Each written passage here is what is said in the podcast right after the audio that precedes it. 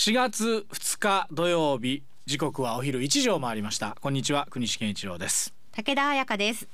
さあ今日から国西さんのフリートークもえポッドキャストで配信されることになりいつでも聞けるようになりました。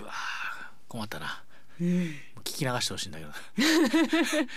残る残ると困るな。いやでも残るねなんかちょっとちょっとプレッシャーですいろいろね考えますよね。えーはい。でもあの配信されるようになりましたはい、はいで配信は週明けになります。えー、国西と武田の土曜番長、えー、午後1時からはですね国西さんのフリートークをお送りしているんですが国西さんが、まあ、気になったことなどを一人喋りでねお伝えするコーナーとなっています。はい、あの12分間です。でこれはね、あの以前この時間にやってた久米宏のラジオなんですけどというこのお土曜番長がね、えー拡大する前に、えーやってた TBS の番組で久米さんがね1時からスタートで、えー12分間のね、えー一人喋りをやっていたという。えー時間と、えー大まかなところだけ真似させていただいて 中身は全然違いますけどもというその名残の12分間でございます。はいえー本日もお12分間お付き合いください。4月あの新年度になりましたね、えー昨日4月1日当社にも2人の新入社員が仲間入りしたとはいいうことでございます。はい。えーまあ僕がね1995年の入社ですからあなた生まれた年ですかね。そうです。はい。27年目にえー入ったということです。まあ今日はあのそういうわけでラジオテレビの改編のお話をしようかなと思っておりますがその前に昨日お4月1日金曜日ですね RSK テレビでも放送してますが朝の情報番組「ザタイムの中で今週は桜中継だったんですね、えー各地から。で実は昨日は RSK からですねあの中谷愛が初めて、えー中継はい担当しまして、真庭市の第五桜から、えーまだ咲き始めでしたけどもあ満開の頃のね映像を織り込みながら、えー生中継でお届けいたしました。でまあえー中谷愛初めての、まあ、中継。しかもね、まあ、全国ネットということできっと和歌山の、えーご両親だとか親戚の皆さんだとかね全国の友達も、えーご覧になったんじゃないかなと思われますけども。実は中谷あの途中でですね、えー自分がこう映ってるのを分かっていないというような明らかにそういうような部分があったりしたんですけども。まああの生放送にはハープニングがつきものでございますんでね、そこはまあご愛嬌ということでお許しいただきたいんですがその中継の後にですね香川照之さんが「ザタイム金曜日は司会でございますけどもいいことを言ってくれたんですよ中谷にね。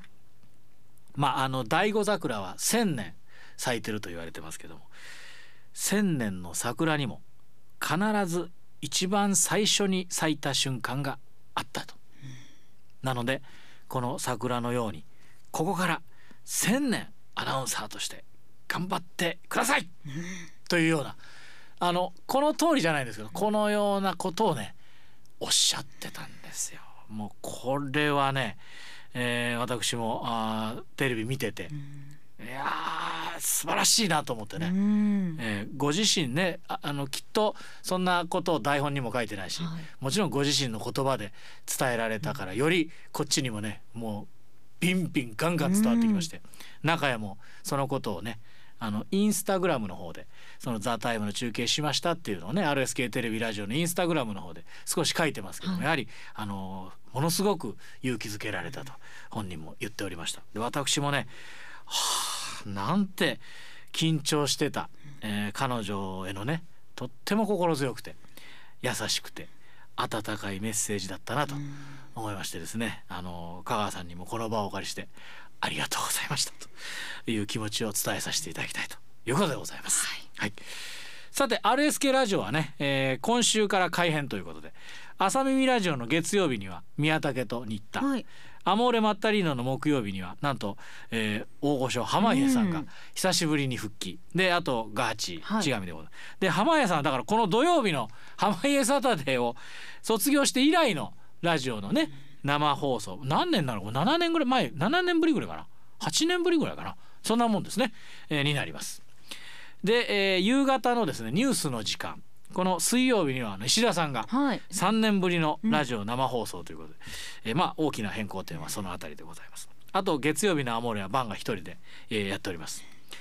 えーであとこれまであの朝5時から放送してましたね伊藤新田中谷谷口千上のあの10分間の番組、えー夕方の4時25分からの放送になりました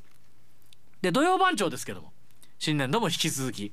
国だけでよろしくお願いいたしますまあ先週のねあの道場さんのようにうん。45年間 続くかどうか分かりませんがそれを目標に、えー皆さんととにかくリスナーの皆さんにね、えーさ楽しんで、えー喜んでいただける番組。まあいわゆる本当空気のようなねもう土曜日の朝は、えー RSK つけるとこの2人の声が、えーするのがもう当たり前のようなそんな空気のような存在になれるように、えー努めてまいります。はい一方あのテレビなんですけども夕方の4時50分からね、まあ、再び、えー情報生ワイド今時という、えータイトルの番がスタートいたします、えー来週のだから4日からということですね、テレビの改編は来週の4月4日月曜日から。で月曜日から水曜日はあ男性があ竹内。で女性はですねなんと遠藤さん。ねえー私の先輩の遠藤さんあるいはえー中村恵美という、えーうちの OG がね久しぶりに出演すると。であとお千上それからあーちゃん。あと新田とか中谷もお加わると。で金曜日は、えー、とめちゃんと奥富さんと伊藤。あと坂本大輔も出演すると。はい。で実は木曜日私が、えー出ます。い一日ね。よろしくお願いします。あの米沢がね、えーラジオで喋ってますけど米沢がこうニュースをですね、えーこうおいろいろなあー角度から分かりやすく伝えるこうコーナーを、え担当したりいたしますし、まあ、もちろん旬の人にスポットを当てたり、えーお出かけ情報とかねエンタメ情報とかグルメ情報ももちろんございますと。まあ本当あの RSK はね昨年の今頃もあのチャンネルロックというのが始まるというようなお話をしたと思いますがもう以前からあの情報生ワイド番組を他局に先駆けてね発信してきました、一番最初は「奥さん10時です」という朝10時の番組。それから、えー1993年に初の夕方の情報番組の RSK5 時ですというのが始まりまして。でその後濱家テレビ。で国西健一郎の「元気一番」それから「イブニングどんどん」それから「イブニング5時」といったですねタイトルでお届けしてまいりました。まああのこれまでにね培ってきたノウハウを少しでもこう若手のアナウンサーにも理解してもらって、えー実験して、えー実験というか実践して体感してもらって生放送の時間に制約された中でもいいものを作ると。えー視聴者の皆さんと同じ目線でですねスタジオにあるモニターそうそうこれがね最近僕気になってるんですけどねあのスタジオにあるモニターとかあとカンペって言われるんですけどいわゆるこう、えー何を言えばいいかっていうのをですね書いてであのカメラの横にでフロアディレクターさんが持って、えーいるそのカンペっていうのがあるんですけどあれを見る人が本当に多い。今テレビやってる人で。アナウンサーだけじゃなくてあのお笑いの芸人さんとかいろんな方を含めてね。僕あれがすごく気になってまして。あのやはり、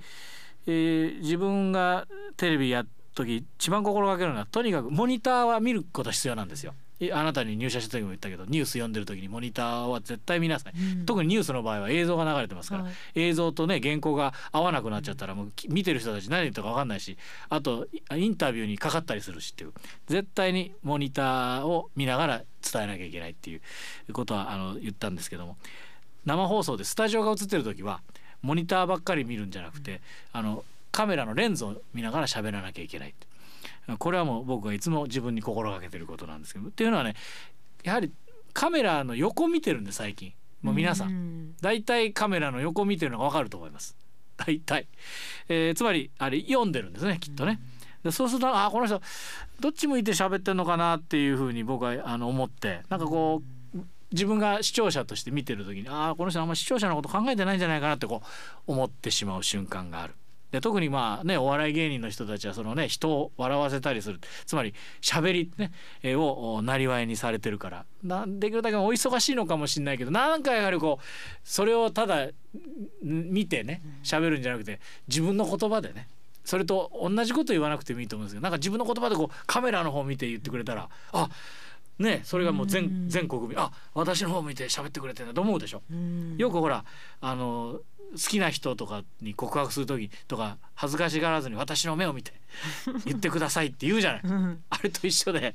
やはり目見てね喋る。だからレンズ見て喋るとおのずとあの視聴者の人と目が合ってますから。あの見え我々には見えないけど皆さんには見えてますからっていう気持ちでね、えー、伝えていかなければなというのはこれはもう自戒の念を持ってね自分もそうならないようにという思いがあるんですがあそんな気持ちでいっぱいであります。まああの最近あと時間があと1分ぐらいになりましたけど YouTube がね、えー、すごくまあ我々のもうライバルぐらいな存在に今なってますけども、人気のポイントは、ね、やっぱ気楽さだと思います。うん、あの確かに YouTube 表現とか撮影方法とか曖昧で適当なとこありますけども、結局そこが魅力なんですよね。でひょただで放送局もかつては自由な表現方法で思う存分仕事番組作ってたんですが結局規制が増えて足かせになって自由とか楽しさが奪われてる。うんえー、結局まあ自由な発想で作ってる YouTube などが台頭してきたんですけどもただ YouTube も最近規制が入ってきてるっていう話を聞きましてこれは逆にチャンスじゃないかなと私たちも思ってます。もうとにかく地方の放送局だからできることがあるという気持ちで岡山香川常にエリア全域のことを考えた、えー、情報少ないスタッフでもこれだけできるんだと思うマンパワーでもってですね、えー、来週の月曜日夕方4時50分から今時頑張りますんでどうぞよろしくお願いいたします。